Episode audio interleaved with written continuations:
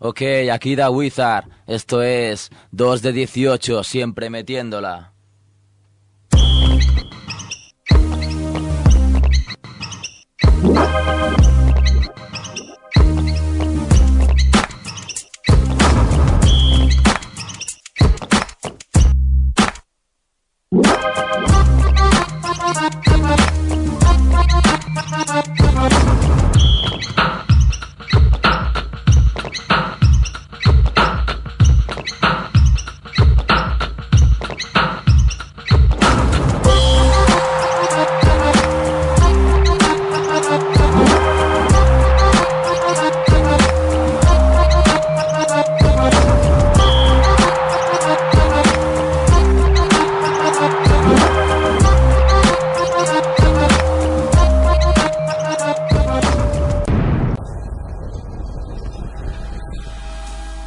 Hola piratas, buenas noches a todos los oyentes de Radio Ciudad Bella en el 100.5 del Dial de Barcelona. Esto es 2 de 18 Basket Radio, programa número 24, el primero de la tercera temporada.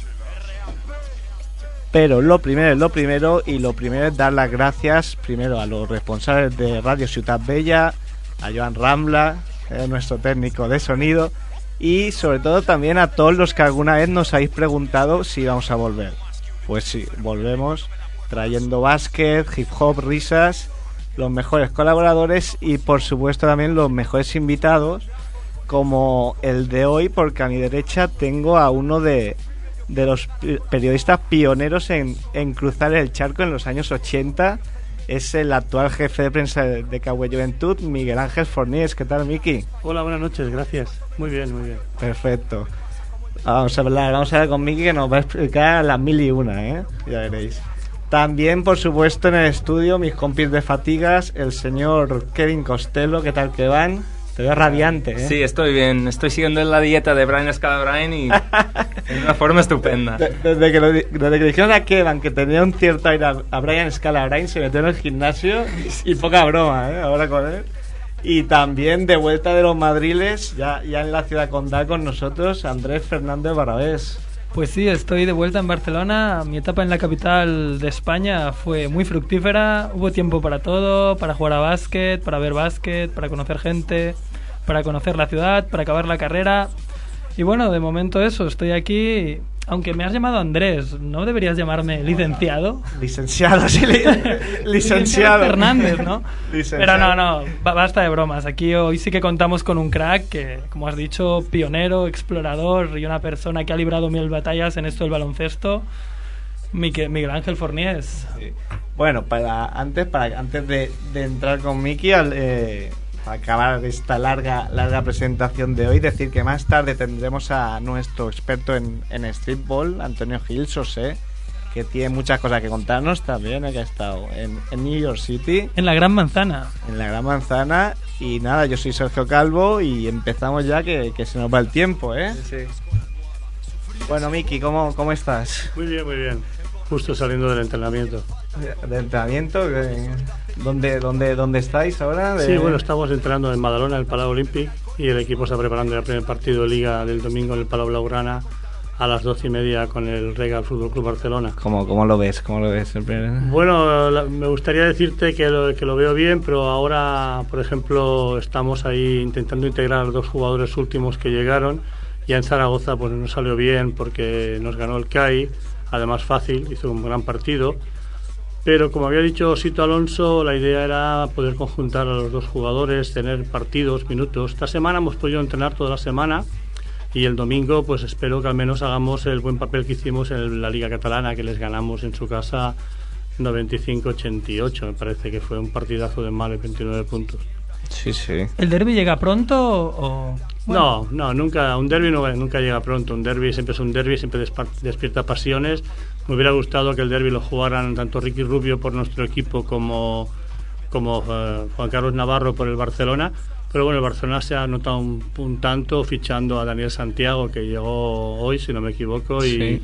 y el domingo pues es un auténtico centro, un hombre de 2'15, con experiencia en la CB, y que sin duda era lo que estaba necesitado el Barça, ¿no? De un hombre grande que repartiera estopa, como se dice vulgarmente, y que, y que marcara territorio. Es un jugador que a mí me gusta, es un jugador que pese a tener 33 años, pues ha tenido buenos actu- buenas actuaciones en la ACB y será una pieza importante para ellos. Y además se caracteriza por llevar unas gafas como un jugador que tuviste, tú pudiste ver en directo, como Karim Sí. Abdul-Jabbar, ¿eh? Sí, sí, sí. La primera vez que lo vi fue en el, Madis- en el, en el Madison Square Garden, que además tuve una anécdota muy buena porque resulta que eh, había un partido que se había jugado dos días antes y que, que era festivo en Nueva York, se había jugado, los días de fiesta se juega a la una y media del mediodía, y entonces yo pues no, no lo sabía, me presenté por la tarde y se había jugado el partido. Dos días después venían Lakers y al no ir a buscar la acreditación, la- no, al no haber ido a buscar la acreditación del partido anterior, no me querían dar el partido de New York Knicks contra Lakers. Imagínate, primera vez en mi vida que iba a ver a Magic Johnson, eh, James Worthy. Pero que había llegado a Nueva York ahí con la, con la gallina en la, en la cesta. No, no, no, había estado fuera, había estado en Filadelfia, había visto partidos y yo no, no miré el horario, pensé que jugaban a las eh, siete y media, a la hora de siempre, pero ese día lo jugaron, era festivo, era una fiesta local y no lo supe, entonces cuando lo, cuando lo, lo vi, cuando fui allí por la tarde estaba todo cerrado, me dijeron, no, se ha jugado este mediodía. Me quedé con cara de Y ya no lo repitieron, ¿no? No, no repitieron Y me para costó, ti. me costó conseguir la acreditación para, para dos días después para ver a Lakers. Tuve que ir arriba, hablar con John Cirilo, que era el jefe de prensa, y explicarle pues que, que no lo sabía, que no sabía el horario. Pero bueno, lo arreglamos y pude disfrutar y de, de ver a, esos, a ese monstruo que era Karim Abdul-Jabbar. Bueno, y hablando del Madison, me parece que también tuviste el privilegio de ver otro gran jugador debutar Sí, en partido sí. ahí. Sí, mm, Michael Jordan, el 14 de noviembre del 84, había quedado campeón con Estados Unidos de la medalla de oro en Los Ángeles. Pasaban varios jugadores de la, de la NBA y si un viernes había, sí, no, un miércoles había visto mi primer partido en la NBA, que fue en Filadelfia, a ver a los Sixers que habían quedado campeones el año anterior y ver pasar a lo mío a Julius Irving, Moses Malone, se me puso la piel de gallina, todo gente que yo había visto en revistas, en películas pocas, porque en aquella época las películas que veíamos con, con- con- con los periodistas eran cuando la selección española estaba en Casteldefels, pues Antonio Díaz Miguel, que en paz descanse, siempre tenía el vídeo del All-Star y nos lo, podía, nos lo ponía en un televisor que tenía, que era sistema NTSC, un vídeo que se podía ver el sistema Americano. sistema americano. Y entonces, pues, eh, ver ahí en persona a Julius Irving y a Moses Malone pasar por mi lado. Y Essie Hollis, que el, sábado, el sábado viajó en Badalona con, con, con el Caja de Álava o con el Vasconia. Le comenté que iba a Estados Unidos y voy a ver a Charles Barkley, que ha, que ha debutado, que, que está en Sixers. Me dice, te vas, vas, te vas a quedar alucinado. Dice, es una bestia, es un jugador que marcará época. Ya lo verás, es gordo, pero salta. y efectivamente, yo lo vi, no era muy alto. Yo creo que mide metro 93, 94, no mide más. sí, ¿eh? siempre le han, le han sumado, Sí. pero todo el mundo dice que... Y entonces, pues eh, me acuerdo que la primera balón que recibió cuando saltó a la pista, lo recibió debajo de la canasta y sin pensarse le metió un mate de espaldas, ¿no? Quedé alucinado. Como ¿no? si fuera un juego de ordenador, ¿no? Este día vi debutar a Charles Barkley y dos días más tarde, como decía Kevin, pues vi a, a- el 14 de noviembre vi el debut, que se llama debut cuando un jugador debuta en el Madison Square Garden, que es donde está la, la florinata de la NBA, ¿no? La mejor prensa, el equipo no acompaña, pero la mejor prensa está en Nueva York y, y todos los medios. Me quedé alucinado porque lo había visto por la tele en los Juegos Olímpicos, pero metió 38 puntos. La estrella era Orlando Bullrich y entre los dos metieron 30 y 20 38 y 28. Me quedé alucinado. Además, eh, hay una, una jugada que es una leup que le da Michael Jordan desde medio campo a Orlando Bullrich, que salta, se apoya con la mano izquierda ponerlas en el tablero y machaca. Yo tengo esa fotografía, creo que Nuevo Vázquez la publicó. Y además esa imagen dio la vuelta y en muchas películas de vídeo que he ido viendo y que a veces eh, me han llamado compañeros que estaban una vez en un pub de Málaga y me llamó, oye, que sales en el vídeo de- debajo de la cámara, que estábamos mirando la, la imagen que haciendo la foto. ¿no? Porque tú esos partidos ibas como, como Sí. fotógrafo de Nuevo Básquet, Sí, sí. Que para los más jóvenes, que la, la mayoría de nuestra audiencia, es una revista mítica, que hoy he traído yo unos, unos ejemplares que tengo aquí como, Se agradece ver como, otra vez. como lo empaño. Que eh, quizá le falta un poco de letra, ¿eh, Miki? sí, sí. Los que no hayan visto, es decir, que es un bastante más, más larga de las, que las revistas de ahora y se aprovechaba, se notaba que la pasión por el deporte porque era muchísima Mucho letra, contenido, mucho contenido, sí. mucho contenido, también muy buenas fotos, pero muchísimo contenido, porque estaba tanto el público como los periodistas ávidos de baloncesto en esa época, además, ¿verdad? era una revista que tocaba todos los ámbitos, porque tocaba femenino, tocaba la segunda división, que to- to- tocaba la primera B, porque había, había la, la primera división, la primera B que equivalía a la LEP y la segunda división, que es en este caso la tercera categoría, ¿no?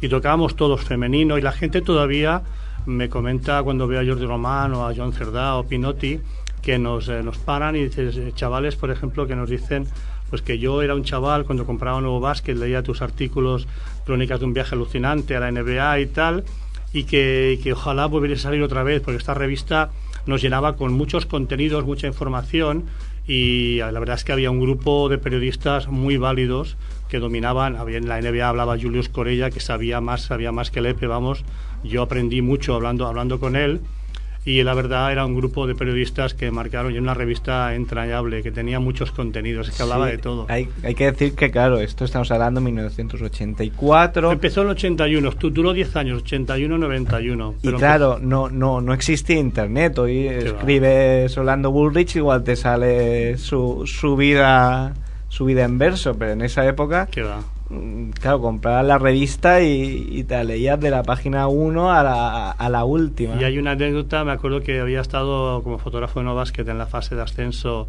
primera vez en, en Badajoz y volvía a Badajoz Madrid y Madrid volvía, iba a Zaragoza que se casaba mi primo, iba a la boda y me acuerdo que llevaba en el, en el asiento de al lado, llevaba un chaval que iba estudiando y en la carpeta tenía una foto de cortada de nuevo básquet, me acuerdo que era un mate de Patty Wing, enganchada con plastificada. Me hacía gracia porque e- era la foto que yo había hecho, ¿no? Y le decía, y no sé qué, qué me dijo, dice, ¿te gusta el baloncesto? Que sí, muchísimo y tal, lo juego y, y esa foto, dice, nada, la compro en nuevo básquet y compro esto que hay un tío que va a la NBA y hace fotos y tal. Digo, pues soy yo y tal, el tío se queda alucinado, ¿no?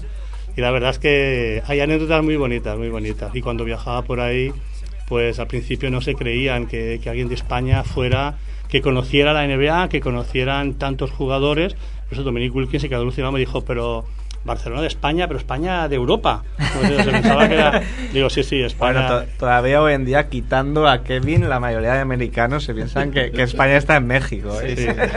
Sí. Kevin Costello es el único, o Kevin Custello también se puede Costello. decir, es, es el único que, que sabe que España está en Europa. Está en Europa. Sí, sí. Antes nos acabas de comentar eh, los viajes, crónicas de un viaje alucinante, que años después se ha publicado en, en la editorial de Zona 131. Sí, sí, sí. Hicieron, creo que si no me equivoco, 500, se agotaron.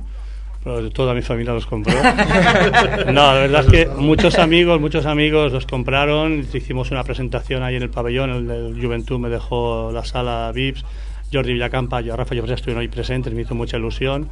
Se agotaron y ahora, el 16 de noviembre, hay un acto en la biblioteca de, de, de Mongat, en el cual pues el Club de Amigos de Mongat eh, es primicia, pues eh, organizan, nos han contactado con Pep Clarós, que está ayudante de, de Sito Alonso en el Juventud, Sí. que hizo un libro también que era preparado para viajar, eh, como todo correcaminos en un montón de países que ha entrenado, y luego Ferran Martínez, personas que tuvimos que ver con Mongat. Yo entrené 13 años en Mongat, eh, Pep Clarós jugó también, Ra- Ferran Martínez empezó en Mirella Mongat en el colegio.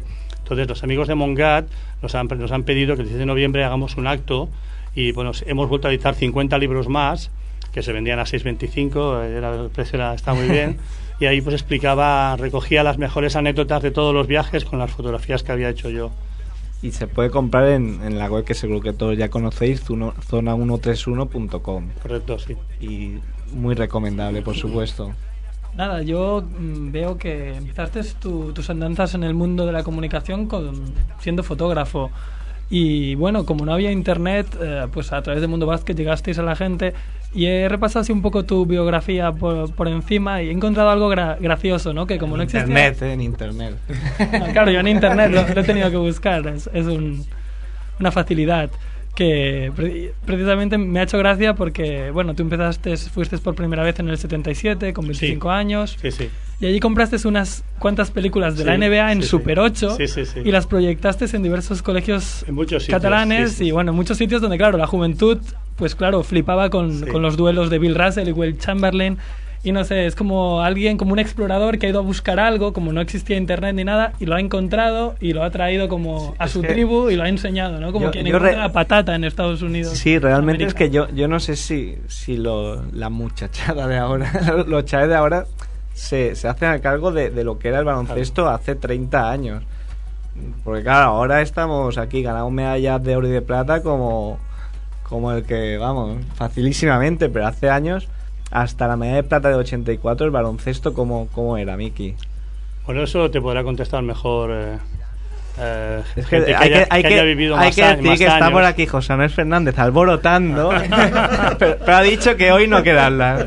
Está un poco divo, está un poco divo y hoy no quedarla. Era un baloncesto muy, muy familiar, éramos, nos conocíamos todos. Ya te digo, cuando la selección española preparaba el Mundial de Cali en el 82 o los Juegos del 84, la preparación era en Castelldefels, en el Hotel Playa Fels, que tenía un pabellón de cubierto, que era una, una- un, un pabellón cubierto, una carpa, y allí entrenaba la selección española. Íbamos a pasar el día con ellos, veíamos el entrenamiento, hacíamos nuestras fotos, entrevistas, comíamos, nos invitaba a comer el bueno de Antonio Díaz Miguel a comer con ellos.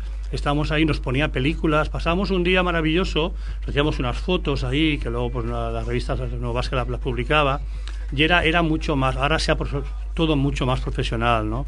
Ahora todo mucho, mucho, hay mucho más adelanto en todos los aspectos, pero antes el contacto era directo, en los pabellones pues no eran tan grandes como ahora, el pabellón de la Plana donde jugaba yo empecé a ver baloncesto cuando tenía 14 años, que al ir a un colegio que estaba al lado del pabellón antiguo, veía los partidos, no tenía dinero, no podía entrar, comprar una entrada, entonces ¿qué hacía? Me esperaba cuando faltaban cinco minutos que abrían las puertas y podía ver el final del partido. Bueno, ¿no? Eso nos pasa a nosotros también. Sí, ¿eh? nos pasa a todos. eso no ha cambiado.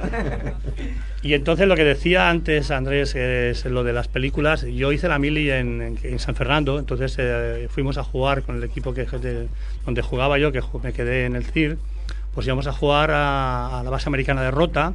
Y era alucinante porque la primera vez en mi vida vi en una discoteca que pasaba una película de, de, de vídeo, el Super 8 o 16 milímetros de Karim Abdul-Jabbar, con secuencias y me quedé alucinado. Me acuerdo que era música de George McRae y me quedé alucinado. Entonces, cuando fui al 77, pues encontré películas de Super 8, de 8 milímetros, tengo alguna, en blanco y negro, es 8 milímetros, Super 8 ya en color.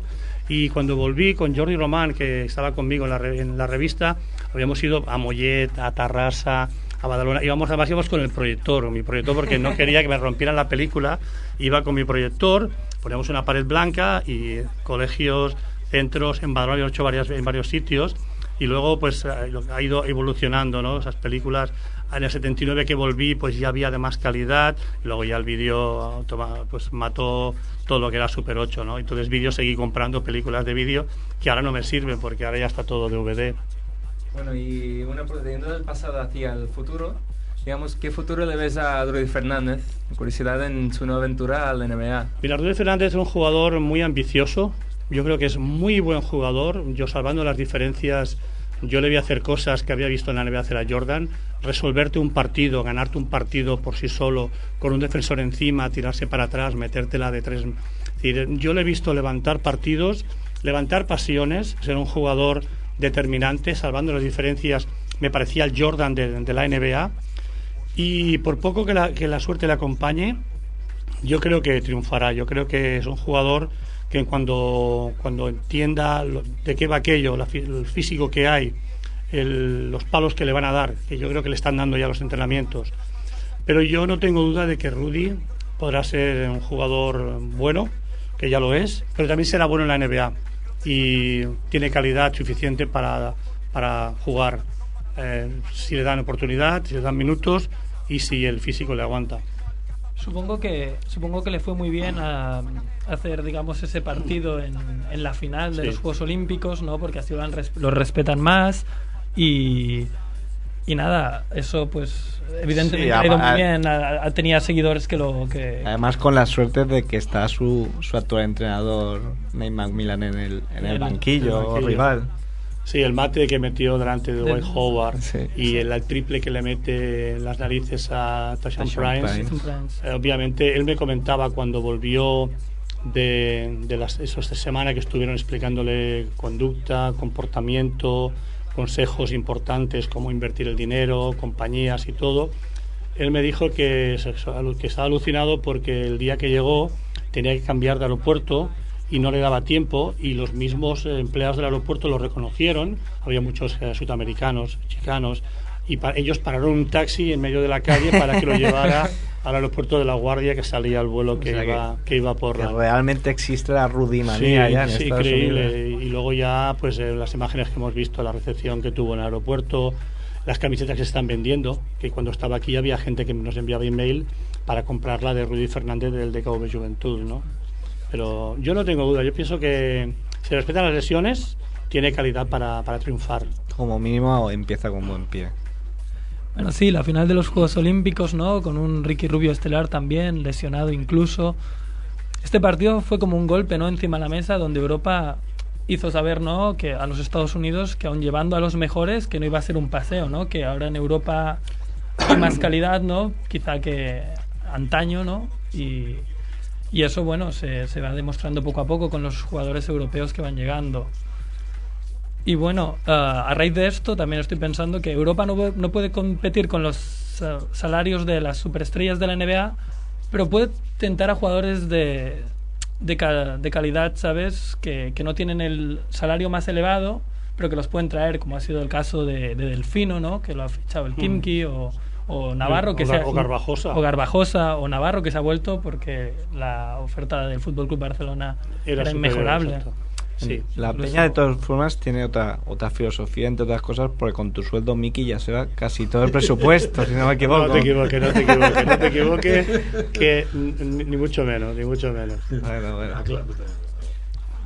bueno yo también tenía otra curiosidad que Parece ser que últimamente el Deco Juventud, con jugadores como Drudy, como Dricky, quizás Pau Rivas y otros jóvenes que van subiendo, que parecen que tienen un futuro importante en el baloncesto, si has notado quizás un mayor interés de gente de fuera a ver partidos del Juventud, sí. a, a, venir al, al sí. pabellón. Mira, llevamos ya tres temporadas que vienen una media de 20 franquicias de NBA, 20 franquicias de NBA de media por temporada. A ver, antes venía a ver a Rudy, dos últimos años a Rudy y a Ricky este año creo que van a seguir viniendo a ver a, a ver a Ricky.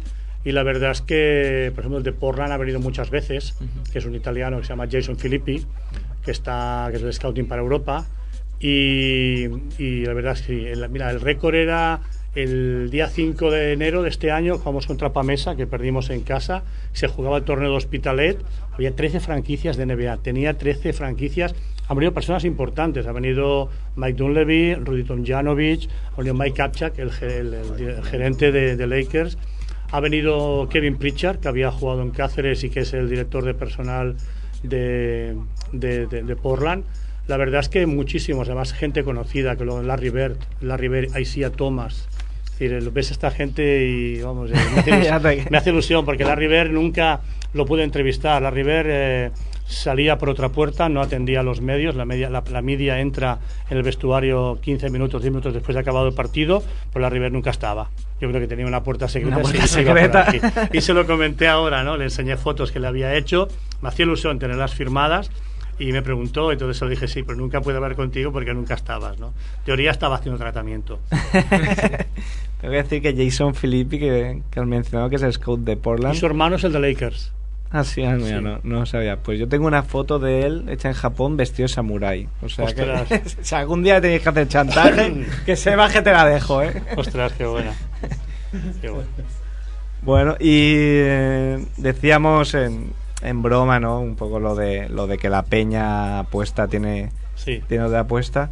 Mm, ¿Cómo, ¿Cómo notan los equipos europeos el hecho de que haya ahora haya 30 franquicias en NBA, que queden mucho menos jugadores libres? Eh, es mucho más difícil encontrar un, un, americano de calidad, un Reggie Johnson. Un... Sí, antes eh, los equipos, eh, cuando Europa miraba a Estados Unidos para fichar, pero ahora obviamente Estados Unidos mira y, y, y, muy cerca, de hecho, el seguimiento que hay en Copa del Rey, en playoff de todos, todos los equipos de NBA, cada vez es más importante. Ellos ven que hay jugadores importantísimos, como en su día fueron de SREM, que el alemán se formó allí, y han ido llegando jugadores, Marchulonis, que fueron los que, los que empezaron, siendo el, búlgaro, Georgi Glushkov, el sí. primero que fue allí a la, a la NBA. Luego han llegado, ellos tienen, saben que Europa, que el resto del mundo tiene jugadores que pueden perfectamente jugar Y Europa, con la bajada del dólar, está mirando también a Estados Unidos. De hecho, los fichajes de Olympiacos, Delfino, se comenta que, que, la, que hace una, una, oferta a LeBron James, imaginaros, eh, LeBron James jugando en Grecia. Y me acuerdo en su día Dominic Wilkins jugando en Panathinaikos. Entonces, sí. era, era, era, era algo increíble. Lo, lo que ¿no? pasa es que habrá que tener cuidado porque Olympiacos, que se escribía con K, ya quebró. Refundaron el club escribiéndolo con C, sí. pero como vuelvan a quebrar, no sé qué letra van a, van a, poner ya. Mucho armador, mucho armador griego. mucho armador, mucho y nazis. Mucha, y mucha empresa detrás. La verdad es que han hecho un equipo increíble, increíble. Pero vamos, no siempre los mejores equipos ganan. ¿eh? Efectivamente. Nosotros no, tenemos que fijarnos en la cantera, que es nuestra la fuerza nuestra, la que nos da de vivir es el trato, el trabajar con la gente, gente de la casa, porque en la ACB hay muchos jugadores que han salido de Badalona, han salido de Juventud. Sergi Vidal, que es el capitán del Tau, se formó en Badalona, Miralles se formó en Badalona, y Raúl López, Alex Monbrú. Si miramos, podríamos hacer un equipo un equipo ACB de jugadores Peña. Aspirando a, a todo. A y, todo ahora, ¿no? y, ahora, pues hay que mirar eh, también en jóvenes, no si no se nos encontramos aquí, hay que mirar también en Europa. Estamos mirando Europa, tenemos chicos jóvenes están trabajando ahí. Geinor vino con 17 años y en la pretemporada ha sido el mejor jugador del equipo. El año pasado ha jugado en Alicante a un muy buen nivel y yo confío mucho en él. Yo estoy convencido que es un chaval. A mí me recuerda mucho a Pau Gasol. No era que es holandés y llegó a la Peña muy con 17 joven. años, sí, sí. Ya fue al Prat dos años, uno con Sito Alonso, otro con Carles Durán. Subieron a Alep, a Alep, entonces era Alep 2, que no había. Estuvo otro año y de ahí cedido a Alicante y ha vuelto y la verdad es que ha ganado peso, está mucho más fuerte y el chaval pues eh, pienso que puede ser un jugador importante para nosotros. La pretemporada ha sido el mejor en números. Bueno, y sobre bueno, la. Antes quería la... explicar una, una, anécdota. Sí, sí, por Que yo trabajaba en una empresa de electrónica que se llama Pier, que era de componentes electrónicos. Entonces yo no estaba, no era profesional del baloncesto, estaba en Nuevo Básquet, me daba una, una, cada mes una cantidad. En el 87, cuando la empresa ya iba mal y vi que aquello no, no nos pagaban regularmente, pues decidí pasarme ya a Nuevo Básquet, eh, que me, me hizo una oferta buena. Pero era bueno porque cuando iba a la NBA tuve que renovar el pasaporte y la empresa que yo trabajaba trabajaba para el gobierno de Cuba. Un proyecto en Cuba. Total, que la empresa que yo trabajaba, que era Pierre, compraba fotocopiadoras de microfilms a Estados Unidos para enviarlas vía Cuba a Rusia. Estados Unidos se enteró, hubo una sanción económica catastrófica. Cuando, claro, yo, yo lleno el informe para pedir el visado, que antes había vía la, vía la etana pedir el visado, no sé cómo averiguaron que yo había trabajado en Pierre. Y me llama una señorita y me dice, perdone, usted está en Nuevo Básquet, pero usted había trabajado en Pierre pues no me querían dar el visado porque yo estaba vetado por haber, haber trabajado en la empresa. O sea, esa. que, que, un poco más ya casi en Guantánamo. Hostia, sí, y entonces nada, entonces eh, me, me, hicieron el visado, me dejaron, además me hicieron ya indefinido, ¿no? que podía ir cada año a, a Estados Unidos. Bueno, Vaya historias, ¿eh? Tiene, sí. tiene, tiene un repertorio sin fin este hombre, ¿eh? Yo tengo la sensación que la gente del básquet antiguo tiene unas anécdotas buenísimas que hoy en día no, Sí, las hay, las hay. Se ha, perdido, se ha perdido el romanticismo, ¿no? Sí, de, antes de era, ya no hay tanto cariño, ¿no? Cuando íbamos a, cuando viajábamos con el, cuando yo viajé como fotógrafo para de nuevo Basket y Basket 16, cuando viajábamos por Europa, íbamos todos juntos, éramos un, lo, lo, que es la prensa, los 8, 10, 12 o 7, los, los que íbamos, nos juntábamos para cenar, nos juntábamos para comer, hacíamos ese ambientillo que era, que era el que realmente era la salsa, porque cada uno explicaba la suya, ¿no? Y hacíamos cenas en Barcelona, en la cual lo fundó José Manuel, que eran citas con la verdad. Que había venido, había venido Imbroda, Imbroda cuando era entrenador de, de, Málaga, no recuerdo quién más, pero cada, cada una vez, hacíamos una vez al mes y éramos algunos periodistas más alguien que invitábamos y era, y era muy divertida. Una... Ahí era, vamos, ahí era la cita con la verdad. Era que... que no salía vivo ninguno, ¿no? Supongo. No, bueno, no tanto, no tanto. algún árbitro había venido también, algún árbitro. Un árbitro, curiosos personajes, ¿eh? sí. los árbitros. Tienen trucos, ¿no? Ya tenemos, sí, ya tenemos ya... que entrevistar a algún árbitro, ¿eh? Sí, sí, ya hablaremos. Ya, ya, tuvimos a Arseni, ¿eh? que, que, había sido árbitro. árbitro. Sí. Arsenio. Bueno, Andrés, me parece que tenemos tenemos a, a, un amigo del programa, ¿eh? Ahora. Tenemos, tenemos a un amiguito, ¿eh? Ha llegado la hora de que nuestro experto en baloncesto callejero, Sosé, haga su aparición en 2 de 18 con su espacio Streetball is the Solution. ¿Lo he dicho bien, Kevin? Bueno, más o menos. Más o menos. Vas mejorando. Voy mejorando, ¿eh? Progresa adecuadamente. Y bueno, tenemos a Sosé por ahí, está ahí su sintonía.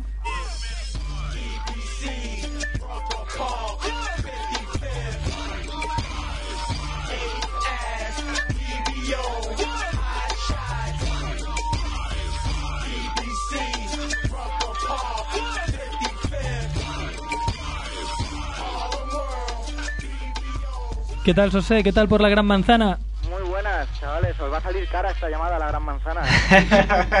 Sí, 2 de 18, ¿sabes? Tiene... No escatimamos. tiene- no, no escatimamos en gastos. Por supuesto, me traen desde ahí, del charco, me ponen en chalet. Sí, sí, hemos, ¿no? hemos fichado al chico de Boston. Ahora ficharte a ti no nos cuesta para es no nos cuesta es nada. Es calderilla. calderilla para nosotros. Bueno, para quien no lo conozca, estamos hablando con Antonio Gil, eh, redactor en la revista Gigantes del Básquet. Y aquí lo tenemos. ¿Qué nos traes hoy? ¿Qué Bueno, nos traes bueno, espera, espera, te has quedado muy corto, ¿eh? Redactor y colaborador en Bones Magazine, Ah. la más prestigiosa revista de streetball del mundo mundial. Ya, una vez que habéis dicho esto, podéis colgar ya. Eh, eh, es que yo pens- me he sorprendido porque me dice Andrés, oye, tenemos a Antonio, digo, yo pensaba que ya no, no se iba a coger el teléfono. Se, se había vuelto un divo, pero bueno, claro, con, con la pasta el tío al final vuelve. Si tienes dinero para fichar, Es- somos mercenarios. ¿Quién no es mercenario, tío? me, estáis dando una imagen que no es real, lo sabéis. Bueno, espérate que tenemos un par ahí que como te pases un poco, la vamos a soltar. ya sabes. Bueno, cuéntanos, cuéntanos, ¿de qué nos vas a hablar hoy? Pues a ver, no sé, para empezar yo creo que lo mejor de todo es hacer un, un resumen del verano rápido, ¿no? De todo lo que ha pasado por allí, si os parece. Pues venga, tienes siete segundos. Siete segundos, pues han ganado unos, han perdido otros y todo muy bien, muy, muy rico co- todo. a ver, explica, explica. No, os cuento, eh, a ver, bueno, los, podemos hablar de los torneos más importantes que ha habido este verano, que son un poco pues la tónica general que ha habido que ha habido los años, ¿no? Eh, han ganado equipos que, que nadie contaba con ellos, como por ejemplo es el caso del equipo X-Men, que, que ganaron el trofeo de The Cage. ¿Y quién, quién jugaba? Y empiezo a decir ¿Quién? nombres de esos que solo conoces tú. No, no, no. En X-Men eh, jugaba, ha sido una de las piezas claves del equipo, eh, el señor de Icon, que, que es lo mismo que decir el señor eh, Mike, ¿vale? Mike eh, es un tío que ganó que ganó el, el Battlegrounds de, de Nike en 2002, 2003, Mike Campbell, y ha sido después nombrado mejor jugador del año en el trofeo de campeones, que es algo así como la Champions League de- del streetball, ¿no? La Champions League. El trofeo de campeones es un, un trofeo que organiza la marca Nike en la que junta a los campeones de los, de los eh, campeonatos que ellos han ido patrocinando durante el verano. Entonces se junta a la creme de la creme. Entre, en ese torneo hubo gente pues como, como Ron Artés, hubo gente como Antoine Duby, eh, hubo gente como Cory Underwood, que justo ahora ha salido, ha salido publicado que va a probar con, con Philadelphia 76ers, que tiene opciones de entrar en el equipo y todo. Entonces ahí eh, Mike Campbell, Mike de Icon Campbell, pues ha sido nombrado mejor jugador del verano. Todo se ha dicho con mucha polémica, con mucha polémica, porque los entendidos, los, los más puestos en el tema, todo el mundo coincidía en que el hombre del año ha sido Ron Artés, pero que si no cuentas a los, a los profesionales, eh, el hombre del año está bien cerquita nuestra, más vuestra que mía, sería Darren Phillips, que está ahora en, en Zaragoza. Porque, porque Antonio, eh, eso te iba a preguntar. eh, o sea, ¿a, a qué va Ron Artes allí? ¿Va, ¿Va a jugar al máximo? ¿Va a hacerse un poco el chulín? ¿Va a qué va? Bueno, eh, antes, antes de, de cogernos nuestras vacaciones largas en 2018 estuvimos hablando de... Largas de, de 10 meses Larguísimas, y un año. Estuvimos hablando de muchos jugadores de la NBA que van un poco a lucir palmitos, algunos hacen el ridículo más que otros y tal, pero hay otros, como Ron Artés, que de verdad les ves jugar y ves que se lo están, lo están dando todo. se De deja hecho, la piel, ¿no? Sí, sí, una historia muy guapa y esta es real, ¿no? No son los típicos mitos que empiezan a rular, sino que, que, que es real. Ron Artes se presentó en el Tri-State Classic, que es hoy por hoy el, el mejor torneo de la ciudad, con los dos paletos rotos, con los dos dientes rotos. Porque venía de jugar. De cuña. Bueno. venía de jugar eh, en un torneo eh, antes de, de ese, de ese partido y en un bloqueo, según dice Artés, y si lo dice él, nos lo creemos, por cómo Hombre, conocemos, claro, ¿no? una persona un de su credibilidad. Muy fortuito, se re- recibió un codazo en la boca y con los dos dientes en la mano se fue a jugar en el Tri-State Classic. Pues mira, eso. allí ganó su partido. Entonces, sinceramente, ¿cuántos jugadores profesionales eh, se hacen un poquito de daño en un tobillo en un partido de liga en la NBA y al siguiente no juegan por si acaso? Muchos, ¿no? Entonces, el hecho de que Ron Artes haga esto en la calle, eh, pues quiere decir que es un tío que de verdad se lo ocurra. Pero mira, esto a gladiador David Wood no le habría pasado, ¿eh? No, Porque no. era con protector bucal. Siempre, siempre que ¿Eh? se puede con protector bucal. Entonces, bueno, pues, pues en este caso la gente decía, vale, pero el, el tema de que Ron Artes haya, haya ganado dos torneos, ¿no? Eh, haya sido MVP del, del Nike Pro City, que, que es un torneo de streetball pero indoor. en el que van muchos profesionales y tal, no es del todo fiable porque él es profesional. Pero bueno, este habla jugando de tú a tú con gente que, pues, que le tiene ganas, ¿no? Entonces, bueno, ha sido el hombre del año, ha sido la polémica de que la gente no contaba no contaba con que hubiera alguien que pudiera destronarle y al final Mike Campbell se ha llevado se ha llevado el trofeo. Mira, eh, Antonio, quería preguntarte una cosa. ¿Qué me dices de Terminator 2? Terminator 2, eh, hablando totalmente en serio y dejando dejando que, que le conozca más o menos, es un jugadorazo. Es un tío, yo le he visto jugar este verano en, en Nueva York, yo estaba por allí una semana viendo, viendo partidos, viendo muchos jugadores y de verdad es un auténtico crack que, que puede aportar muchísimo ya no al Madrid sino a lo que es la Liga CB en general. Estamos hablando de Quinton Hosley, el, el fichaje del Real Madrid. Tienes razón, me ha parecido un auténtico animal, un auténtico tres. El Parry había sido muy buen jugador. Y Sito Alonso, que le hacían una encuesta a la CB preguntándole el juego revelación de la CB, ha dicho que será Quinton Hosley. Quinton además viene, viene a Madrid con, pues, con una ventaja muy grande, que es que la gente eh, no se fía de lo que ha hecho antes. O sea, Quinton Hosley viene de ser MVP de la Liga Turca, MVP del All-Star de la Liga Turca, máximo anotador y máximo reboteador. Y la gente dice, vale, pero es la Liga Turca. ¿Cuánto sabes, eh, Antoñaco? Eh, empollado, tío. Oye, te recomiendo, ya sé que tú cuando te bajas el programa solo te escuchas tu intervención, pero te recomiendo que, te- que este te lo escuches, porque Mickey Fournier nos ha estado explicando eh, sus viajes a Estados Unidos, que me recuerda un poco lo que has hecho tú este verano, de irte a Estados Unidos allá a curtirte y aprender. Yo también había, me, me había metido en los en los eh, en los eh, playgrounds del Bronx y la gente decía, pero me acuerdo que había un americano en Illinois que decía, pero tío, has tenido cojones de meterte allí y además iba con una jugadora blanca, estuvimos ahí jugando con ellos, haciendo un reportaje de fotos para Nuevo Básquet y era y era y era una, y era una pasada. Yo, eh, yo ahí, eh, yo he leído el libro de Mickey en, que, se- que salió publicado con, con Zona 131, en el que hay muchos recopilatorios, y lo que él cuenta en, en, en la parte de, de los playgrounds es real. O sea, yo me he presentado en... Menos mal que no has dicho que es mentira. sí. No, me refiero, yo me he presentado en muchos sitios que solo no iría. O sea, yo solo no iría. Y, y sí que es verdad que la gente, una vez que estás allí, te acoge como uno más, ¿no? Yo he ido, he ido tres o cuatro días a- al Tri-State Classic. ¿Has jugado algún partido? He jugado en The Cage. ¿Te han dado te han dado leña? Eh, y he dado. Has dado, ¿no? Es que allí es la selva, aquí es la selva, ¿eh? Y he dado. Allí no pitan nada, tío, absolutamente nada. O sea, lo bueno que tienes es que a ti te pegan, pero tú puedes pegar, ¿no? Hay, hay un tope que nadie sabe muy bien dónde está. Hombre, pues si Ronald se fue sin dos dientes... Te, te ven blanco y ca- caña al blanco. No, te ven blanco y no es broma y no te pasan el balón, tío. serio, en serio, en serio. Y no te pasan el balón. Y tienes que pegarte por un balón que casi se le robas al de tu equipo y meter una canasta para que digan, hostia, tío vale, ¿no? Yo creo que en tu caso no era porque fuera blanco, eh, que no te pasaran, pero bueno, si tú quieres creer... ¿Cuál era mi caso, tío? Por lo que me ha dicho Kemp, ¿eh? No quiero... le- Ah, pero Ahora echándole las culpas a que muy bien, muy bien. Como no está y no puede defenderse, ¿no? da igual, ahora le llamo en cuanto pueda.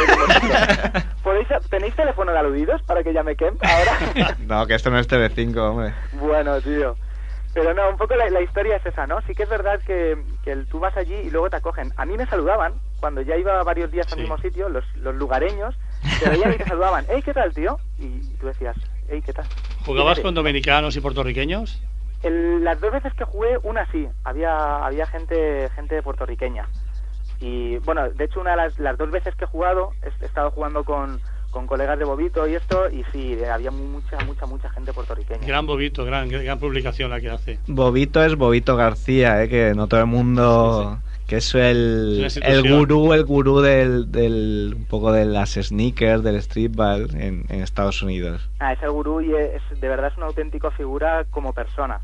O sea, es un, yo he hecho un viaje en cierto modo muy fácil, ¿no? Quizás cuando, cuando yo he ido ahora no hay las mismas dificultades como cuando fue Miki, pero a mí allí Bobito me ha ayudado muchísimo presentándome a mucha gente y, y haciendo que te sientas bien, ¿sabes? O sea, al margen de que es un profesional, es un, es un auténtico crack.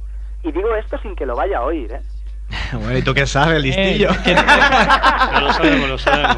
Lo sabemos que es un crack. tú, tú eres muy listillo, ¿cómo sabes que no lo va a oír? Bueno, venga, le mandamos el link, joder. bueno, ¿cómo tú, tú ¿Cómo me sois? parece que no te vas a llamar más. ¿eh? Bueno, ¿nos quieres contar algo más? Que me sabe mal porque sé que te lo preparas y luego entre tontería y tontería no te da No, tiempo no, a explicar nada. Y no te dejamos explicar nada porque te vamos ahí interrumpiendo y diciéndote chorradas, eh, pobrecito. Pero si no es una tesis doctoral y no mola. Claro, no. Ah, claro. tío.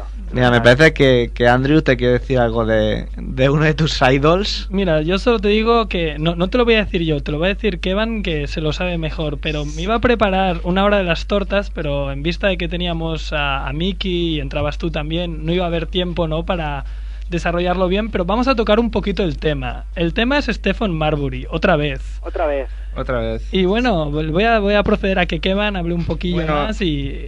Hablo contigo. em, Si aguantáis un minuto, voy a ponerme la camiseta de Marbury. no, no sé si te la vas a querer poner, ¿eh? Después de lo que te voy a decir. De- Venga, dime. dime. Bueno, es que veo que. Sé que tú y yo ya tenemos una diferente opiniones sobre la- el trabajo que tiene que hacer un base. Ujú.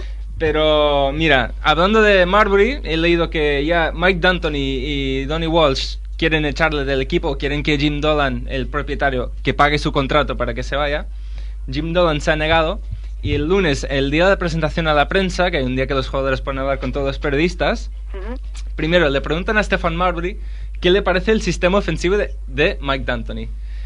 Marbury dice, bueno, Mike D'Antoni deja que sus bases voten durante 22 segundos y que se tiren triples uno contra tres.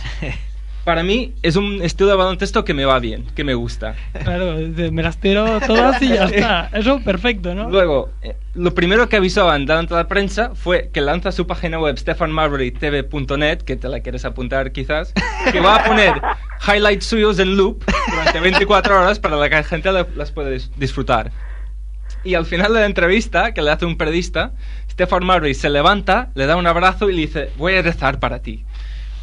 Mientras tanto, se levanta, se va hacia la cortina que tiene al final de sala de prensa y em- empieza a darse puñetazos en, en el pecho. ¿Sabes cómo hacen los jugadores cuando meten un triple importante? Sin más. Y empieza a criar y se va de la sala dejando a todos periodistas y todos los jugadores boquiabajo. Bueno. Realmente sorprendido y la gente se empieza a preguntar si Marbury está empezando a tener problemas fuera del- de la pista de baloncesto. Algunos problemas psicológicos, ¿no? ¿Qué, qué tienes que decir, Antonio? De- si esperas 5 segundos, me quito la camiseta de Sí, Marbury. quítatela. no, no sé, tío. Marbury. A ver, yo Marbury es un jugador que he defendido siempre, pero que está realmente eh, llegando Como una al fin de chota. sus días en cuanto a jugador de básquet. Aparte, eh, a, a Marbury se le ha juntado todo, ¿no? Eh, puede, puede estar la excusa de la muerte de su padre, puede estar la excusa del año pasado, pero su empresa de ropa, Starbury, ha quebrado. Tú vas a, Stephen Barris, que es donde vendían las, las bambas de Marbury a 15 dólares, y las vendían a 8 rebajadas. Y había montañas. O sea, la gente ya no compra. Yo creo que Marbury ha perdido mucho la credibilidad. Aunque la gente lleva su camiseta por la calle, porque en Nueva York la gente sigue yendo con la camiseta de Marbury, ha perdido su credibilidad. Y sobre todo, que aunque es un base que tampoco le gusta, que tampoco le gusta a Kevan, eh, otros como, como eh, Robinson, Nate Robinson, van ganando popularidad entre los chavales. Entonces, Marbury nada más que le queda hacer este tipo de, no voy a decir ningún taco, ¿no? Este tipo de tonterías para, para poder eh, estar un poco en el candelero. Marbury Sí. que sale que sale en la portada de este mes de la revista NBA junto a todos los de su generación del 96, una de las mejores de generaciones de, de la historia de la NBA. Y claro, es que es una pena porque en una en una en un draft con Kobe Bryant, con Steve Nash, con Iverson, con Ray Allen, él era una de, de las máximas estrellas. Bueno, de hecho, cuando él entró en la liga, los Wolves con él y con, y con Garnett dieron un subidón que te cagas. Sí. No te otro a decir palabrotas. Marbury tiene otro problema que, que es que su primo, el, el que es hermano el hermano mayor de, de Sebastián Telfer, que también quiere un poco de fama, eh, ha aprovechado el bajón de Marbury para escribir un libro en el que cuenta eh, una serie de, de intimidades de Marbury que le van a hacer mucho daño. Lo pone a caldo, ¿eh? Sí, sí, eh, es un libro en el que en el que dice que Marbury vetó que él pudiera entrar en la liga, eh, le puso un montón de pegas, eh, que le debe pasta, que un montón de cosas que, que sinceramente a él no le van a venir muy bien. Entonces yo creo que Marbury tiene que venderse ahora mismo. Ahora Pero- no sé si se está vendiendo de la mejor forma. ¿no? Pero este primo que es- está relacionado con el mundo del baloncesto o ha Sí, salido... en Grecia. Este primo está en Grecia ahora, fue fue un jugador de, de mucho de mucho mucha calidad Sí, iba para arriba. en Providence, creo que era la universidad. Sí, sí. y no fue no salió elegido en el draft y sí salió Marbury y ellos tienen un pacto que era el primero que llegue en la liga enchufa al otro. Quizás no eran estas palabras, pero para que todos nos entendamos, Sí, ¿no? sí. Sí, sí, El primero pacto que llegue primos. enchufa al otro. Marbury llegó y se le olvidó el enchufe, tío. Se le olvidó el cable. Intentó putear a Sebastián Telfer también. Sí, también. De hecho, eh, cuando Telfer fichó ahora por, por los Wolves, eh, Marbury empezó, no te vayas a ese equipo, aunque te den mucho dinero, tal. O sea, realmente es, no, tiene, no tiene que ser muy buena persona. No tienes, lo digo porque está muy lejos y este seguro que no oye el programa. ¿eh? Tú qué sabes, es que al final la vamos a tener. Bueno, ¿eh? solo para, para una curiosidad, para acabar este tema de Marbury, me preguntaba si él sigue apareciendo por los toneros de verano de, de streetball y todo, porque escuché un rumor, no sé qué, de que hay un momento YouTube de Stephen Marbury ah, jugando en, en los torneos de verano de Nueva York. No sé si es un vídeo positivo o negativo, se le hacen un traje, pero a ver si, si me lo Marbury podéis hace, aclarar. hace que no se pasea por ahí eh, años. Vale. y, y de hecho él en la calle no tiene mucha credibilidad ya igual que al principio de, de, pues en los años 2000 2001 tal ganó varias varias veces el, el Racker Park que ahora está de capa caída también eh, ya ha perdido toda la credibilidad que tenía en la calle pero vamos total y absoluta de hecho la credibilidad la tienen ahora otros bases que, que no han llegado tan lejos por ejemplo Ujú. Karim Reed está jugando ahora en Francia en la segunda división francesa y es un jugadorazo eh, Homicide Williams está en Australia y ese sí que es un jugadorazo Este es uno de tus favoritos, ¿eh? Siempre. Homicide, sí, siempre lo dices. Sí, sí. es un figura. Además, le he visto este verano meter 46 puntos sin despeinarse, tío. Pero sin despeinarse y fallando poquísimo, ¿eh? Antonio, una pregunta. ¿Es cierto que Darren Phillip, el jugador del CAE Zaragoza, tiene tan buen eh, prestigio en el playground de, Nu- de Nueva York?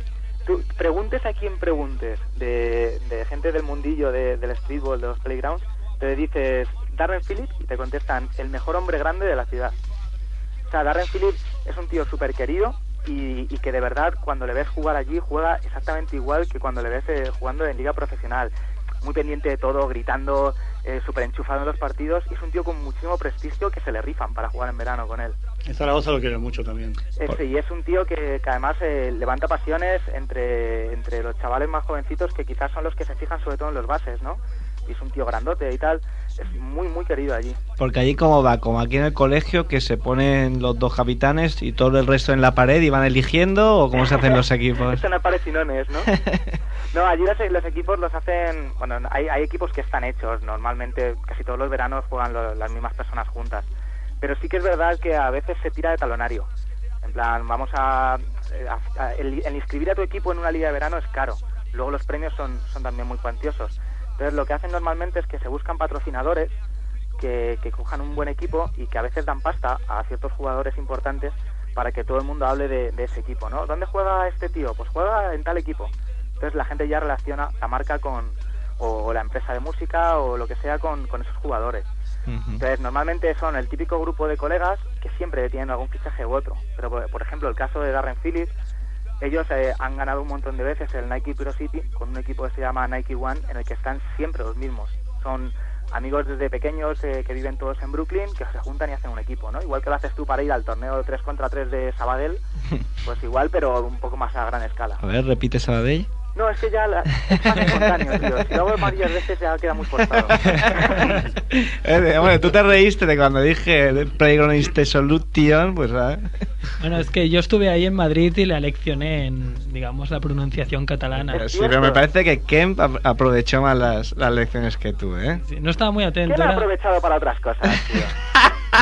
¿Quién va a Qué feo, qué, po- qué poco, qué, po- qué mal gusto tiene. No, oye, mal gusto lo has dicho tú, yo no, No, mal, que- mal gusto tú sacando a relucir temas personales de, de otros colaboradores. Bueno, Andrés se ha reído, que yo le he oído. tío. ¿Qué va, qué va? Bueno, amigo, pues te tenemos que dejar porque ahora ya no es como antes, ¿eh? que estamos aquí hasta que nos parecía oportuno. Ahora tenemos una hora y Pero estamos si- aquí con los si nervios no del cuelgo- directo. Si yo no cuelgo os quedáis incomunicados, ¿no? No, No. te colgamos nosotros. Colgamos nosotros. pero- Vaya, tío. ¿Qué te piensas? ¿Que solo del cotolengo? bueno, ¿me quieres decir algo a Miki? Nada, no, nada más que, que, bueno, desearle suerte para este año y otra cosa, que le haga saber a Ricky que tengo una revista con un artículo suyo en Bounce para darle cuando venga a Madrid. Muy bien, diré. estuvimos hablando este año tú y yo para escribirlo y, y al final salió, o sea que la tengo aquí preparada. Muchísimas gracias. Y mucha digo. suerte para este año. Gracias. Y a, Venga, a vosotros chicos un poco menos de suerte, Vale, gracias, hombre. Porque vamos más sobrados. Porque vamos Sí. más sobrados. Desde luego hoy te, te has lucido, ¿eh? Pero que vamos más digo. sobrados, no me estáis escuchando, tío. Sí, sí, sí. Estáis deseando cortarme y no me estáis escuchando. Antoñac, un abrazo. Un abrazo para todos, Venga, ¿vale? hasta luego, pásalo bien. Venga, Chao. igualmente. Chao. hip hop se muere Sí, pues no se lo merece El rap español Mejor es cuanto menos español parece Bueno, pues ese ha sido Antonio Gil y ahora pues nos queda un poco más que despedirnos. Quizá Nos echar casi, Joan, ¿eh? Joan eh, está ahí con la escoba y, y dando con el pie en el suelo, la ¿eh? casa ya, Joan. Tiene sueño, pobre Joan Rambla, nuestro técnico de sonido. Pero no, no, aguantará, aguantará. Y nada, am, tocamos algún tema más con... eh, Sí, Miki, Miki, ¿no? algo... Yo, yo- no, yo, yo tengo uno que quiero preguntar. Sí, sí, venga. puedo, ¿no?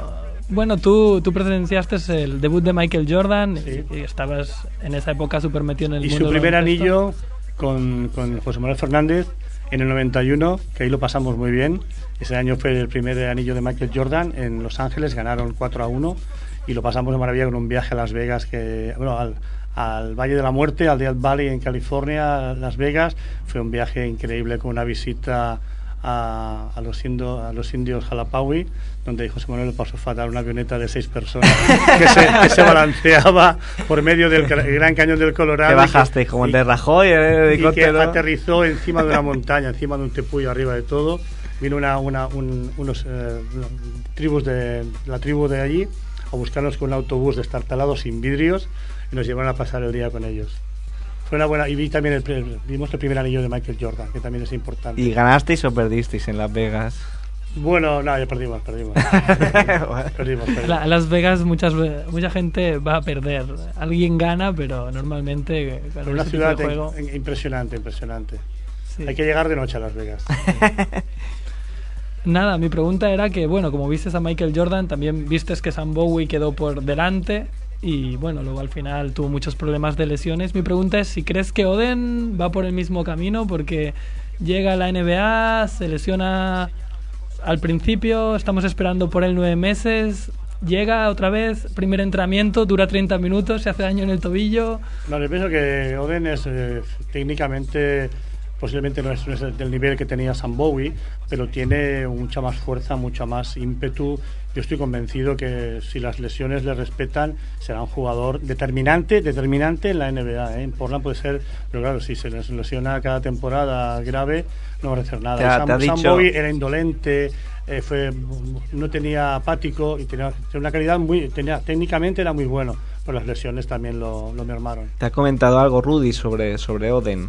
¿Ha No, pod- no, eh, no, no he hablado con él, sé por compañeros que los entrenamientos están siendo muy duros y de momento pues eh, eso que están ahí preparando la pretemporada ya a tope.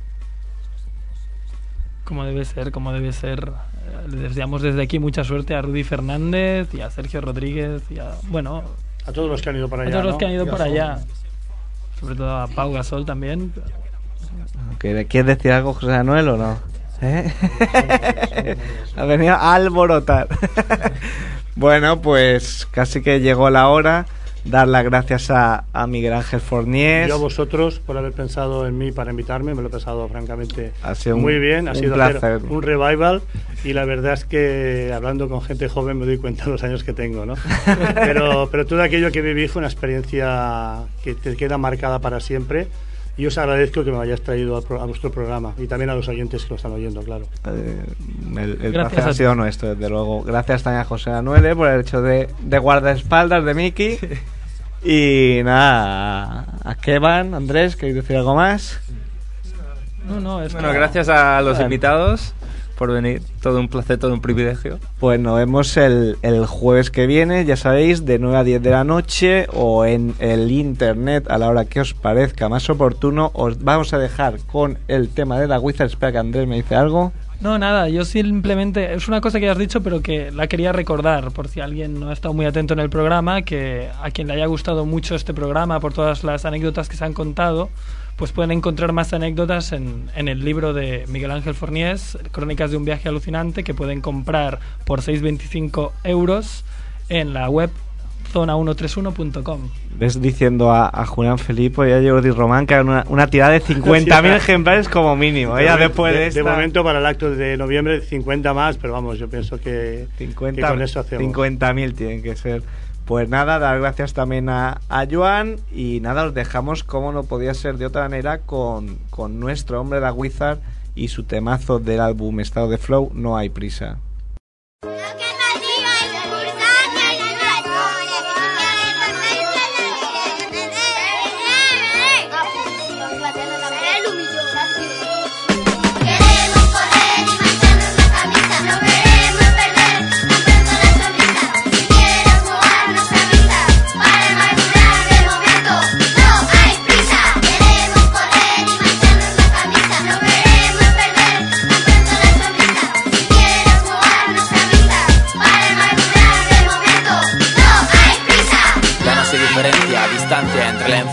Adolescencia, lo cual me provoca repugnancia. Llegan a la edad del pavo antes de tener plumas.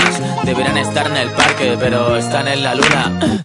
Tantos pájaros en la cabeza que les han puesto un nido. Antes que ratoncito les visita Cupido. Niño, no seas perra, haz el gamberra ahora que puedes. Siempre y cuando no faltes el respeto al resto de la gente. Yo ya te dije que no hay que ser impaciente. La barba siempre crece después de los dientes. No quiero que seas un pequeño delincuente ni tampoco más inocente. Que el 28 de diciembre no tengas ansias por crecer y parecer más grande. Los que se quedan más enanos son los que cambiaron antes. Quieren ser adultos y luego los años les acomplejan. El eterno inconformismo del hombre en ellos se refleja. Deja los estudios para currar y ganar pasta rápida. Parece ser que la vida tiene mucha prisa. Les diré lo mismo que le dije a Draco en la batalla. Como mucho acabaréis de encargados del telepizza.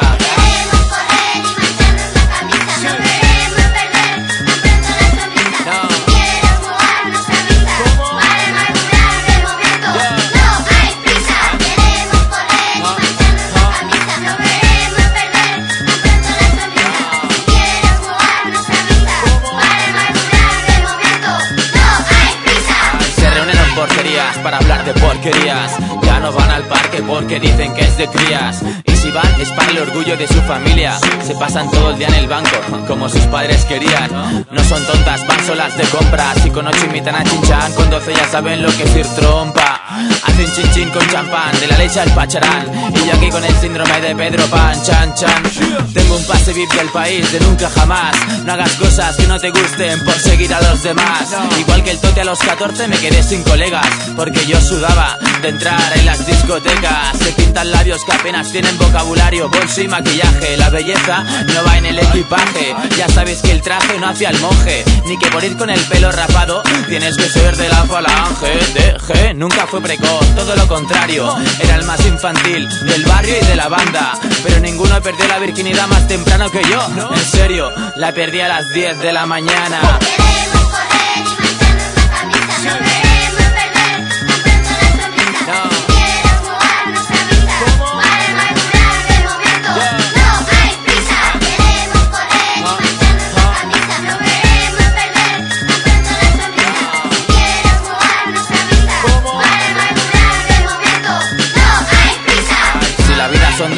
Días, media vida deben ser 24 horas. Vamos, que es bastante corta, pero a la vez suficiente. Aprovecha los minutos, pero no corras si no quieres sufrir un accidente. Además, si coges mucha velocidad al principio, al final del camino no podrás mantener el mismo ritmo. Quiero que saques al crío que todos llevamos dentro. Algunos llevan a Casper porque lo tienen muerto.